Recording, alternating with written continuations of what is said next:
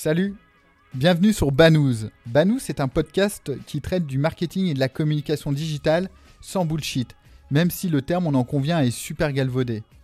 Banous est un podcast sincère qui ne repose que sur l'intérêt que l'on porte à nos invités. C'est garanti sans incentive ni clic de validation. N'oubliez pas, votre aide nous est précieuse. En notant, en partageant, en mettant 5 étoiles sur iTunes par exemple, vous participez au développement de Banous. Merci d'avance. Banous, c'est parti.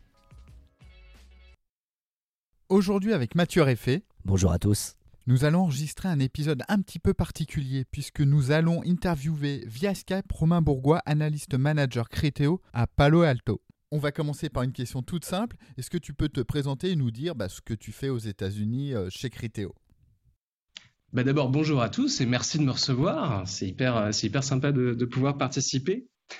Euh, je donc du coup, euh, moi mon parcours il est euh, il est assez, je veux dire presque standard et assez classique. J'ai commencé en tant que avec une formation d'ingénieur en informatique.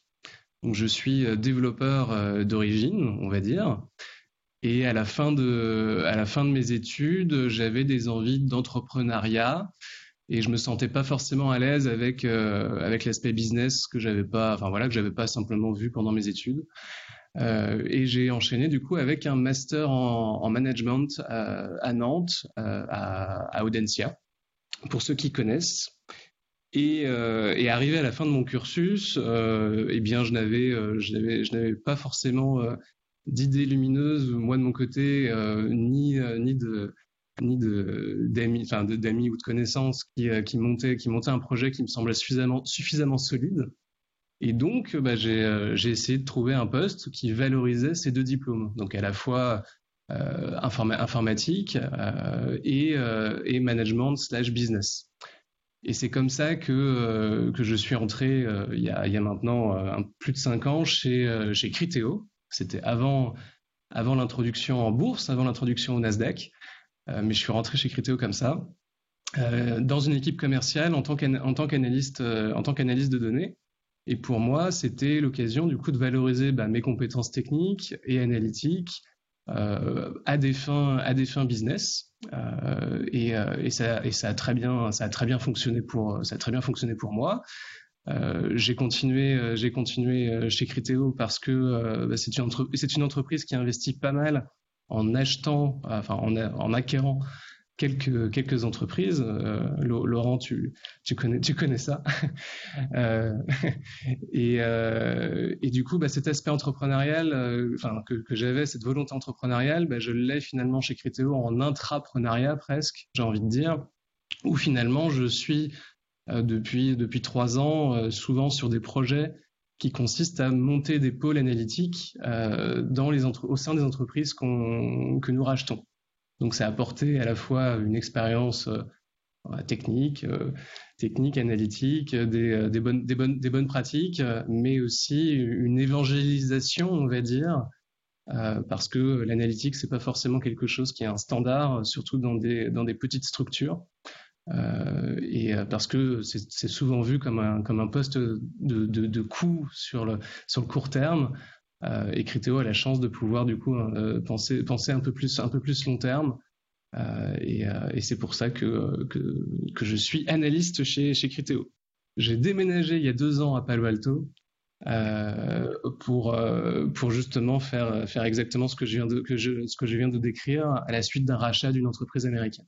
Super Romain, sacré parcours. Euh, j'aimerais en savoir plus sur ce que c'est qu'un pôle analytics au sein de Criteo finalement. Euh, tu peux nous décrire un petit peu le, périmètre? Oui, bien sûr. Un pôle analytique, euh, ça, va, être, je, vais, parler plutôt de l'aspect produit, des choses, donc pas forcément directement tourné vers nos clients. Un pôle analytique, ça va être une équipe qui va travailler à essayer d'optimiser euh, la valeur qu'apportent les produits de Criteo à nos clients. Et on fait ça en, crunchant de la donnée. Donc en fait, notre travail, c'est d'arriver à comprendre euh, dans le détail notre produit, d'arriver à identifier les zones où on perd de la valeur et arriver du coup à créer un momentum autour de ces, découvertes pour, pour, enfin, pour, pour que, pour que les, améliorations que, que, nous on envisage entrent, dans, entrent dans la future roadmap produit et sur, le, sur le moyen terme soient, soient convertis en, en, en ajout de valeur pour nos, pour nos clients. Ok, super très clair, Romain. Et, dans un second temps, j'ai du mal à voir dans quelle mesure ce sont des, euh, euh, des demandes de BU euh, internes qui arrivent vers toi et vers ton pôle suite à un problème, une problématique, une problématique client, une problématique interne, ou si c'est ton pôle qui proactivement va aller détecter justement ces, ces, zones de perte de valeur, comme tu le mentionnes, et, proposer du solution. Est-ce que c'est de la réaction ou c'est de la pro proactivité eh ben, figure-toi qu'il y a les, deux aspects. Euh, il y a les deux aspects. Il y a naturellement euh, un aspect, un aspect réactif parce que bah, le, business évolue vite, l'environnement évolue vite, et donc il faut, euh, il faut, toujours essayer de, de, répondre aux attentes court terme. mais finalement, on est une des rares équipes, en, tout cas chez, chez Criteo, à avoir cette capacité de se dégager du temps euh, proactivement pour arriver à identifier euh, quels sont, euh, quels sont les, projets sur, sur, lesquels on devrait investir.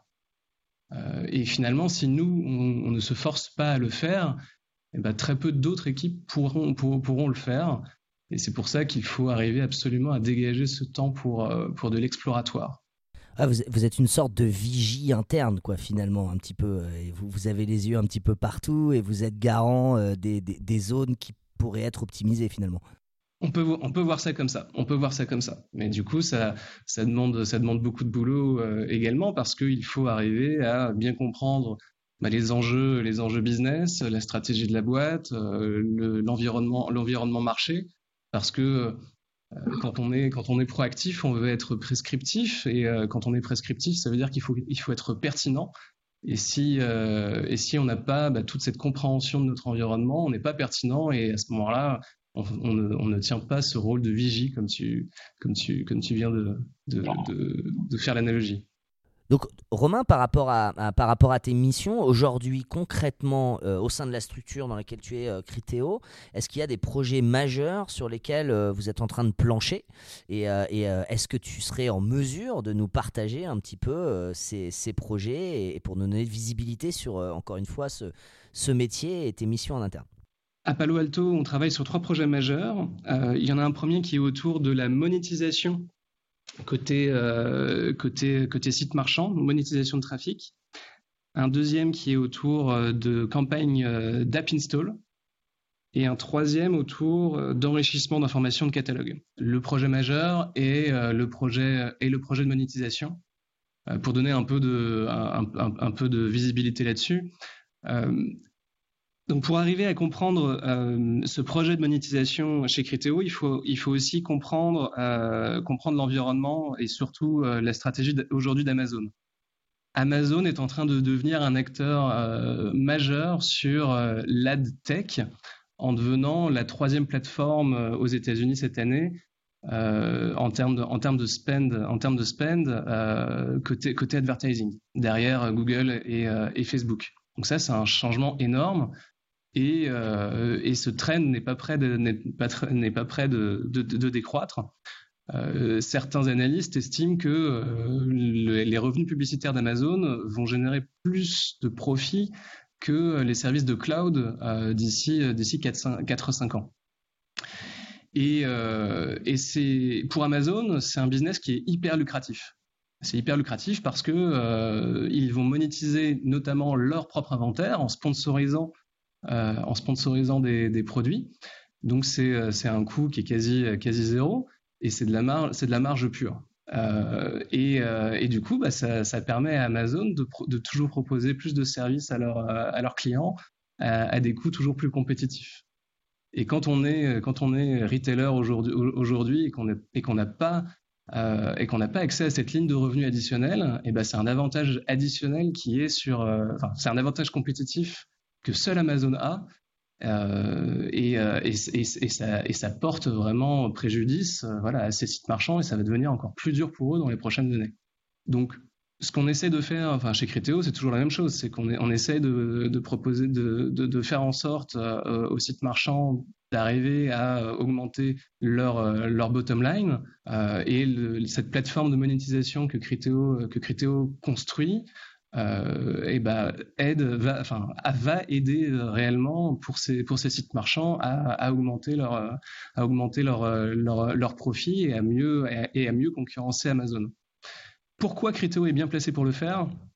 Parce que optimiser le bottom line, optimiser ces revenus de monétisation, euh, c'est très proche du, core business euh, d'optimisation du, sur des campagnes de retargeting.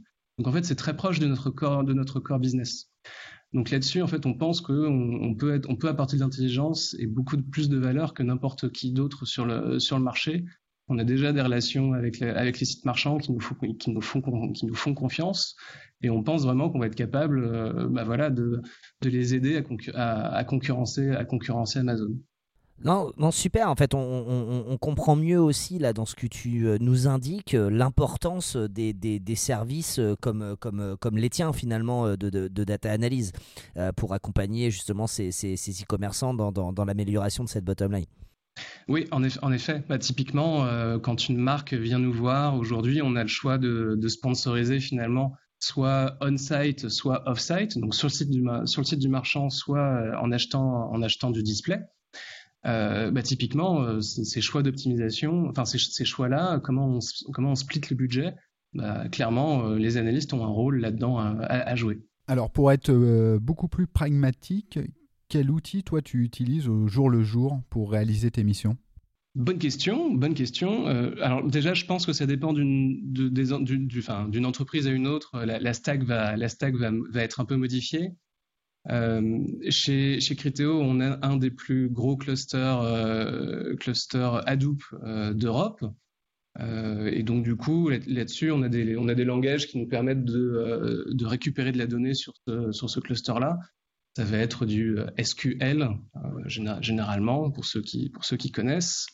Une fois qu'on a la donnée, eh ben, il va falloir euh, l'analyser. Et pour ça, du coup, on va utiliser différents outils. Donc, soit des outils, soit du code, on va dire, pour manipuler la donnée. Donc, ça va être du Python ou du R, soit directement dans, un tableur Excel. Excel reste un outil très, très puissant pour faire des choses, pour faire des choses simples. Euh, donc il n'y a, pas de, a pas de honte à utiliser Excel, au contraire, euh, surtout si c'est simple. Euh, voilà, mais dès qu'on a un aspect de reproductibilité de l'analyse, on essaye d'utiliser des, outils scriptés, et donc dans ce cas, Python est un, est un super outil. Et lorsqu'on doit, lorsqu'on doit générer un, report, lorsqu'on veut avoir une visualisation régulière, on va utiliser des outils comme, comme Tableau. D'autres entreprises peuvent utiliser, peuvent utiliser ClickView pour les plus avancés d'entre nous et pour des, pour, des, pour des cas très très particuliers, on peut aussi utiliser quelques algorithmes de machine learning. Alors il y a une question qui me taraude, sans rentrer dans, dans les clichés. Quelle différence tu vois entre les États-Unis et, euh, et, la France dans ton travail au jour le jour? Alors, c'est euh, une super question euh, et, je l'aime beaucoup. Merci de me la poser. La, grosse, différence, une des, grosses différences, elle est surtout sur la diversité de, nationalités et de cultures avec lesquelles on travaille. dans mon cas particulier, j'ai changé de pays, j'ai changé de projet, mais j'ai pas changé de job. Donc déjà, ça m'était. Et Criteo est une entreprise suffisamment internationale pour que la façon de travailler, ma façon de travailler ou la façon dont, on travaille chez Criteo n'a pas eu à, changer beaucoup. En revanche, c'est vraiment les interactions que j'ai avec bah, du coup ces autres nationalités qui, qui changent vraiment mon, quotidien. Pour, vous donner un, ordre, de grandeur, on a 12 nationalités différentes au bureau de Palo Alto. Euh, et dans mon équipe, j'ai trois nationalités différentes. Euh, et, euh, et, ce qui est important, du coup, c'est d'arriver à, bien, aussi bah, se mettre à la place de de ces personnes qui n'ont pas le même background, la, même culture française que, nous. Ça peut passer sur des, sur des choses un peu du, du, quotidien. typiquement, euh, sur, euh, en, aux États-Unis, personne ne se coupe la parole, alors qu'en Europe, nos cultures latines, font qu'on a, on a envie de répondre en permanence du tac au tac, euh, pour ne, serait-ce pas forcément pour, pour, pour s'opposer, mais pour, pour donner, pour, pour, pour montrer à la personne en face de nous qu'on est d'accord avec lui.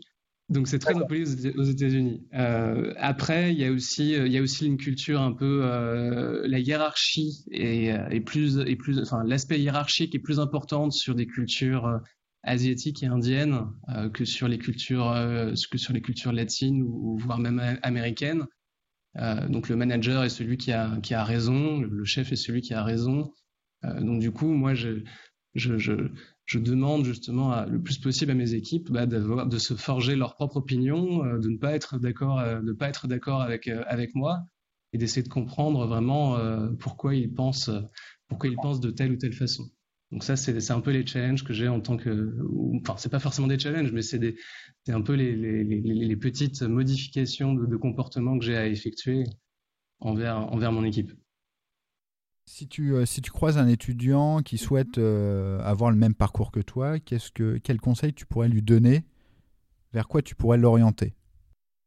Alors, la, première, la première chose, c'est que euh, Aujourd'hui, sur le marché, on cherche presque des, on cherche des licornes qui n'existent pas. Donc en fait, c'est, enfin, j'ai envie de dire que c'est un métier qui est potentiellement accessible à tout le monde si on, si on, si on en a la volonté, parce que personne ne va avoir un profil idéal.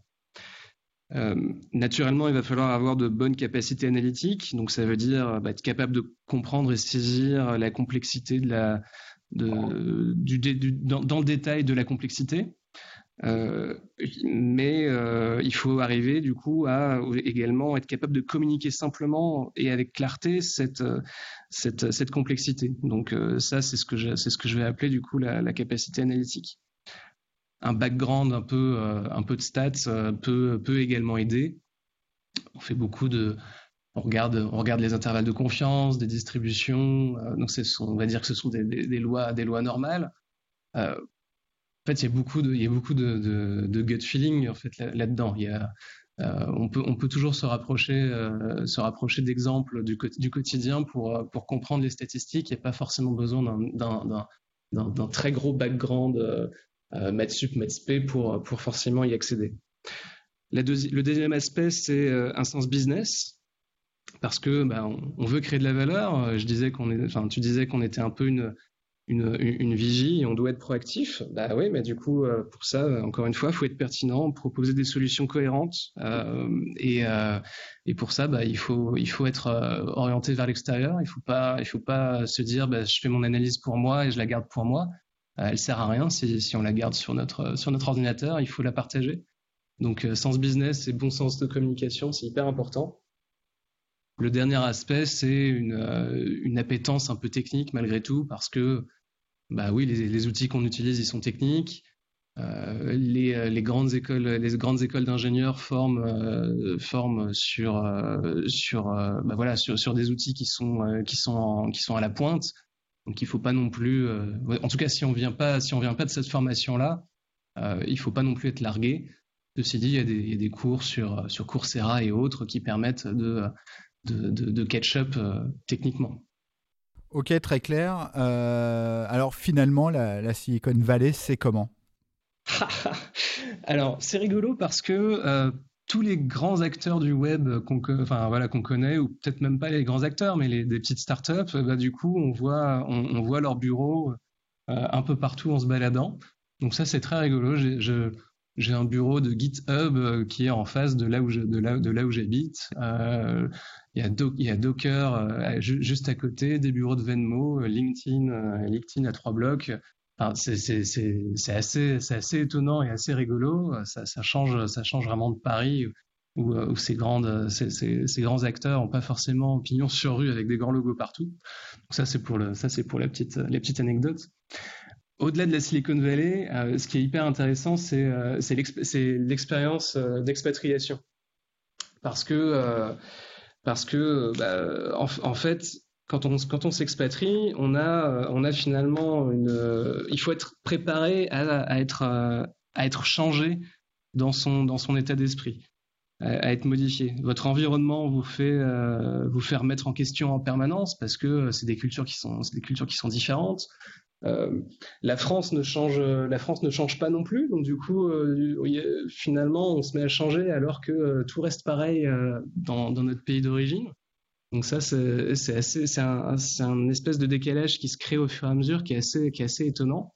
D'ailleurs, j'ai plus la référence, mais quand, euh, quand certains s'expatrient euh, bah, 5-10 ans, euh, ils ont du mal à revenir, à revenir dans leur pays parce que euh, ça c'était trop comme avant et eux ont trop changé. Et à l'inverse, en restant expatrié, bah, on n'est pas, pas entièrement intégré non plus. Donc on est, on est chez soi nulle part.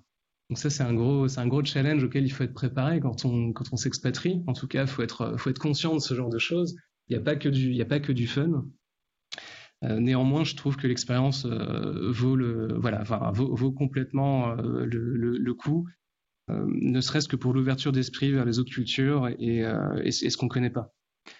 Voilà, un autre, un autre exemple rigolo là-dessus, c'est, enfin voilà, les, les, cultures asiatiques qui sont quand même pas mal représentées dans la, en, dans, la, Silicon, Valley, euh, trouvent très impoli de se moucher et euh, alors que pour nous, c'est un standard de se moucher.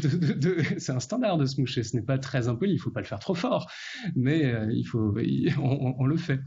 Et, être capable du coup d'être dans cette situation où on se dit bah tiens en fait, je vais plutôt me mettre à la place des autres pour essayer de vivre en communauté de façon sereine pour faire en sorte que ça fonctionne dans cet environnement international. Bah ça change vraiment notre façon de voir le monde. Romain, pour compléter, j'ai une question qui me brûle les lèvres et j'espère qu'il pourrait rassurer tous les auditeurs de Banous. Est-ce qu'il y a du bon vin et du bon fromage chez toi, là, à Palo Alto? Oui, oui, oui, oui, oui, c'est une super question. heureusement, heureusement, euh, la Californie est réputée pour, pour ses vins. Euh, d'une, euh, donc ça c'est super. le problème c'est que il y a bien 80% de la production qui est de la piquette euh, et les 20 derniers pourcents sont pas hyper sont pas hyper accessibles hein, c'est assez cher.